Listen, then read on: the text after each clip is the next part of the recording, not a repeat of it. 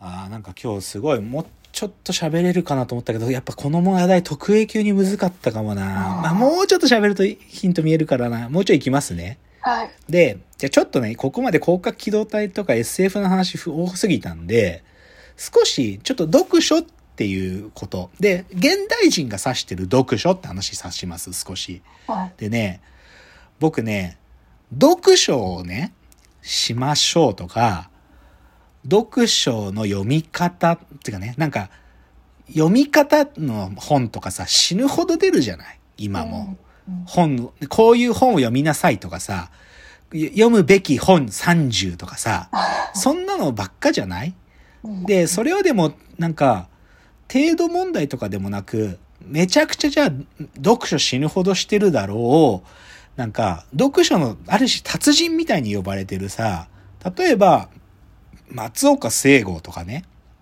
この前お亡くなりになっちゃった立花隆みたいな、ある意味知の巨人とかなんかもてはやされて、でも彼らが、じゃあ、松岡千吾だったら千夜千冊とか言ってさ、なんか千冊の本紹介してる本とかあるわけよ。けど、なんかぶっちゃけ僕は彼らがやってる行為、もはや読書すら、読書ですらねえんじゃねえかって思ってる。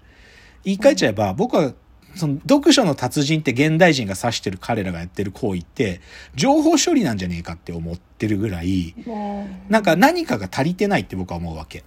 はいで、それのもう一個別のサンプルとして、荒井素子さんっていう、あの、情、えーっと、国立情報学研究所の先生だった人が書いて、あの、AI を東大受験させるプロジェクトやってた人。うん。で、その人が、その東東大受験のプロジェクトが終わった後で書いた本があって、AI vs 教科書が読めない子供たちって本書いたのよ。うん。副題でね、AI に代替されないために必要なこととはみたいな副題ついてるとこあるんだけど、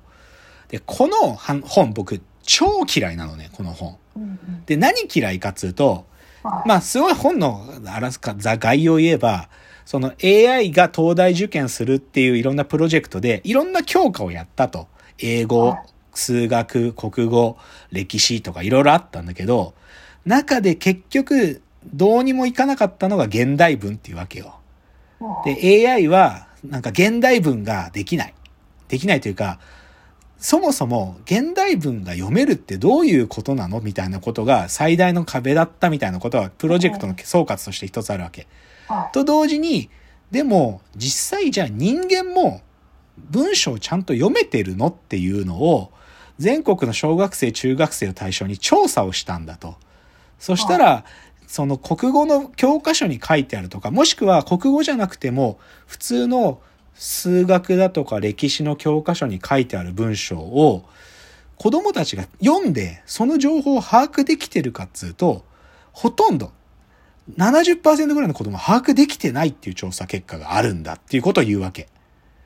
だから何が言いたいかっつうと、荒井素子さんは AI の研究で分かったことたくさんあるけど、でも一番自分が危機感を感じたのは、結局人間の子供も教科書が読めてないんだと。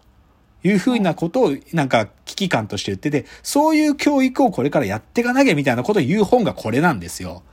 でもね、僕この本超嫌いなの。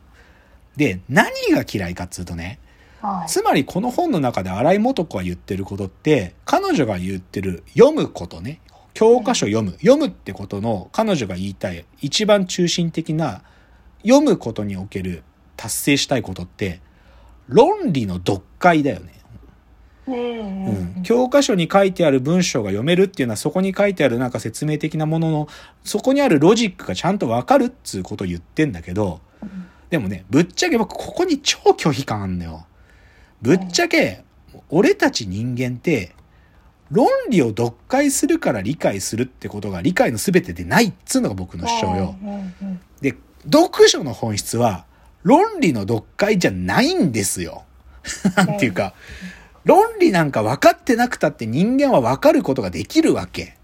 うんで、ここが僕、荒井素子の本が嫌いなとこだし、国立情報学研究所のプロジェクトが大嫌いなとこなんですよ。で、もう一つここに本、あ、トピックス登場します。はうちの会社のたった一つの研修教材というものがありまして、うん。ないんですよ。うちの会社研修教材なんか基本ないんですけど、入社した後これだけは見といてくれっつってのが、あのですね、神竜の研究という DVD があるんですよ。はい。うん。あの、新助竜介っていうね、かつてその、島田紳介さんが、かつて組んでた漫才コンビ、新助竜介の、その新助竜介についての DVD があって、神竜の研究っていうのがあるんです。で、その神竜の研究のディスク2の方が、実は新助さんが吉本の養成所 NSC で、その NSC の学生たちに、笑いとは何かとかね、芸人として売れるとはどういうことかを授業するっていう伝説の授業が収録されてるんですよ。はでね、そこでしんすけが言うことがあって、何かっていうと、心で記憶するってことを彼が言うの。心で記憶するって話があるの。い。あのね、出てきてね、生徒たちはさ、しんすけが言うことを忘れないために必死でメモ取ろうとするんだよ。うんけど、メモ取らんときっていうの。メモ取らん方がええでってしんすけ最初に言うのね。であ、なんで俺がメモ取らんときって言うたかっていうとって話してくれんだけど、その、俺たち喋り手、芸人ね、喋り手っつうのは、は脳じゃなくて、心で記憶しなくちゃあかんねんっていうのよ。で、どういうことかっつうと、例えば、教科書で読んだこととか、教科書で覚えたこと、今じゃあお前言ってみって言っても、少しも喋れへんやろと。けど、例えば今日、俺がここで授業してることみんな、少し、あ、そっかーと思ったことって、たいくつかあるやろつって。でも、そっかーって思ったことって一生忘れへんねんって言うわけ。例えば、高校時代に連れと喋った話、友達と喋った話って、今でも克明に語れるやんっていうのよ。うん、で、しんすけが言うには、心で記憶したものっつうのは、それと同じ感情になった時に、その記憶の蓋、引き出しっていうのは、勝手に開き出すんだっつうのよ。だからね、しんすけは、頭の中でね、覚えてたことをトークの時に、それを並べ替えて喋ってるわけじゃないんだって。トークの時に、ああ、なんかか、女に振られてか、すごい辛かった話っていう、その気持ちに自分がなると、そのき、その心に記憶したその記憶の引き出しがパンパンパンパンって開いて、それで、あの時の女に振られて悲しかった時のエピソードが、やりやりと自分の今の体験のように喋れるんやっつってるわけ。だから俺たち芸人みたいな喋り手は、心で記憶せなあかんねんって言ってるのね。で、僕このことすごく共感する。で、ちょっと今日の本、ほ最初の読書っつうのは、感情とコンテンツっていうのを並列的に体験することと。まあ最初の頃ちょっと言った。コンテンツと感情の並列性が必要なんだ。